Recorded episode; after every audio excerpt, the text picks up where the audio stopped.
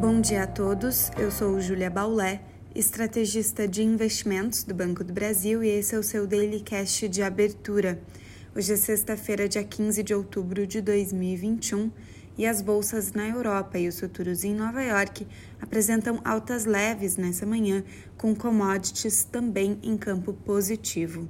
Os investidores nos Estados Unidos acompanham a temporada de resultados corporativos que até o momento apresentam resultados sólidos e contam hoje com a divulgação do balanço da Goldman Sachs, ainda antes da abertura do pregão. Ainda para acompanhamento no país, serão divulgados indicadores de vendas do varejo e leituras de outubro do sentimento do consumidor no país. Na China, o Banco Central do país se manifestou sobre o risco de colapso da incorporadora Evergrande. Foi a primeira declaração da instituição sobre o tema e classificaram a situação como controlável e improvável de se espalhar. Nas commodities, seguimos com alta no petróleo e metais, que ajudam a sustentar as bolsas no exterior em campo positivo, assim como tendem a ajudar o nosso Ibovespa e moedas emergentes em geral. O petróleo Brent chegou aos 85 dólares em meio às preocupações com a crise energética mundial que pressiona a inflação e preços da matéria-prima. Apesar disso, os riscos domésticos seguem pressionando os ativos no Brasil e limitando ganhos, em especial no campo das incertezas fiscais. Ontem o Ibovespa não conseguiu surfar o bom humor do exterior e o câmbio, apesar da atuação do Banco Central, também cedeu.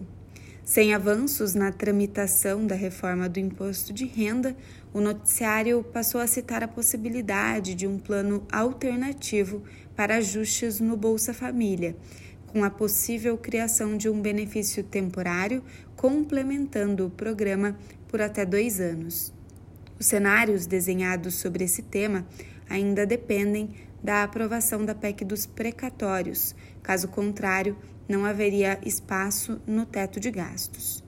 No câmbio, as moedas pares do real operam mistas contra o dólar nesta manhã e está previsto para hoje novo leilão de swap cambial, que pode limitar uma desvalorização mais forte de nossa moeda. Ainda acompanhamos, com impacto na curva de juros, o índice de atividade IBCBR. Considerado uma prévia do PIB, o dado será divulgado hoje, referente ao mês de agosto, e deve reforçar a percepção de fraqueza na atividade, com um recuo no mês após o avanço em julho. Apesar do desempenho positivo do setor de serviços, deve pesar o dado mais fraco divulgado sobre a produção industrial e vendas do varejo. Outro dado de impacto nos juros é a inflação medida pelo IGP-10, que recuou 0,31% em outubro, ante uma queda de 0,37% em setembro.